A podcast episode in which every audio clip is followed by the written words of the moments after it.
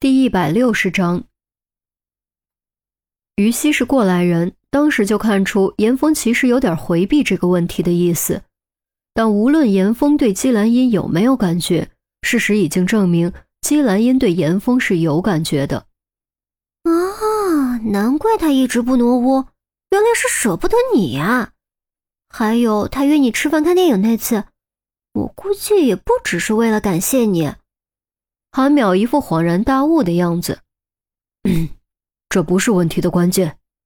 陈红瞪了韩淼一眼，韩淼赶紧改口：“啊，对对对，当我没说。”陈红又看向于西：“你怎么看？”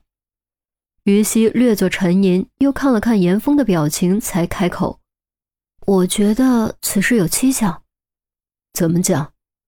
陈红似乎并不意外。于西道。小兵是被暴力劫走的，还受了伤。视频中也是绑了绳子戴了头罩，可这个视频中，季兰英既没有被绑，也没有戴头罩，看起来更没有受伤，显然不是被暴力劫走的。陈红点点头，接着说：“这就很奇怪了，为什么同样是人质，待遇差别这么大？给季兰英这么大的自由，难道就不怕他想办法往外发求救信号或者逃跑吗？”于西又看了一眼严峰，韩淼提出异议：“或许对方事先调查过，知道于冰会柔道不好对付，所以才把他绑上。而季兰英是个写小说的，天天不是坐着就是坐着，肯定缺少锻炼，可能是觉得他构不成什么威胁，所以才没有绑他。道理是这个道理，但你别忘了，季兰英很聪明，给这种聪明人自由，威胁只会更大。我不信黑弥撒不清楚这一点。”于西反驳：“哎呀，我觉得于西说的有道理。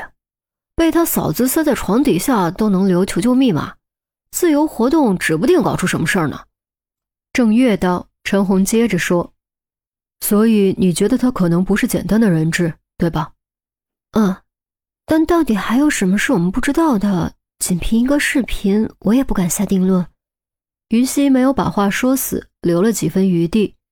一直保持沉默的严峰突然开口，语气明显有些不满：“不用考虑我的感受，直说吧。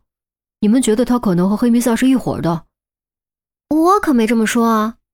韩淼立刻撇清关系。于西没说话。陈红肃然道：“还不至于到这种地步，但他们之间一定有什么关系。你不要当局者迷，冷静下来，从旁观者的角度好好想想这个问题。”抱歉，严峰深吸口气，他也知道陈红和于西的怀疑是完全合理的。如果自己不认识季兰英，也会这么怀疑。但凭这段时间的相处，以及这两年读他的书，他确定季兰英不是这样的人。陈红在严峰床边坐下，按住他的肩膀，语重心长地说：“先是于冰，接着又是他，我能理解你现在的感受。”但你现在必须冷静，我们需要你和我们一起把他救出来。几人纷纷颔首，在鬼门关前来回走，不断面对生与死的抉择，换普通人心态早崩了。严峰能做到现在这样，已经是非常不容易了。只可惜现实不得不对他提出更加苛刻的要求。严峰搓了把脸说：“刚才我顾不上想这些，但其实视频中他说的这段话。”应该藏了一些信息，啊？信息有吗？我怎么没听出来？韩苗仔细回忆了一遍，没觉得哪里有问题。什么信息？陈红和于西连忙追问，显然也没有听出来。严峰道：“你们不可能听出来的，只有我能听出来，因为我和他之间的事情只有我们自己知道。说说看。”于西也在一旁坐定。他说的这些话中，大部分都是真的。但也有一部分是假的，其中他喝醉打电话叫我过去那一段就是假的。他有没有喝醉过我不知道，但我百分之百确定他没给我打过电话让我去他那里。严峰笃定地说：“哦。”陈红大感好奇。严峰接着说：“所以我认为他故意在其中掺杂这么一段假信息，是为了借此将信息传递给我。毕竟，如果他真的是被绑架了。”肯定断绝了与外界联系，这是他唯一能够给我传递信息的方式。哎，对了，如果他断绝了和外界的联系方式，应该就断更了呀。最近他更新没有？韩淼突然想起这一茬，他是更新了，但上次吃饭的时候他和我聊过那件事之后，他长了教训，开始提前把存稿放进网站里，设置好自动更新，这样即便有什么急事也能撑一段时间，不至于再次因为断更闹出乱子。严峰解释道：“这样啊，那他给你留下这段假信息是想告诉你什么呢？”该不会又是密码吧？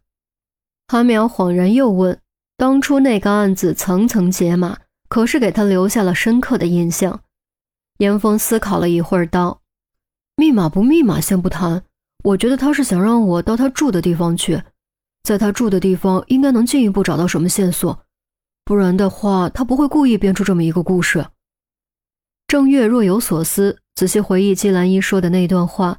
的确有可能是一种引导，当然前提是必须能够分辨信息的真伪，外人分辨不出来，自然也就不可能发现。呃，我知道这么说可能不太好，但你有没有考虑过，这也可能是一个诱饵？于西有些担心。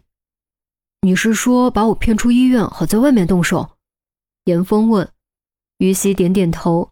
现在病房内外特勤全天二十四小时轮流值守，无人机那是再也别想轻易靠近。在损失的这么多人手的情况下，黑弥撒想在医院内搞定严峰，同样也是难如登天。所以将严峰诱出医院，无疑是非常好的选择。假设季兰英和黑弥撒是一伙的，先让季兰英故意袒露心迹，通过煽情的方式降低严峰的警惕心。接着留下假信息，让严峰信以为真，咬钩离开医院，完全是有可能的。而如果真的是这样，贸然离开医院就太冒险了。严峰语气珍重，一字一顿，掷地有声：“不，我相信他，这个险我愿意冒，也必须冒。”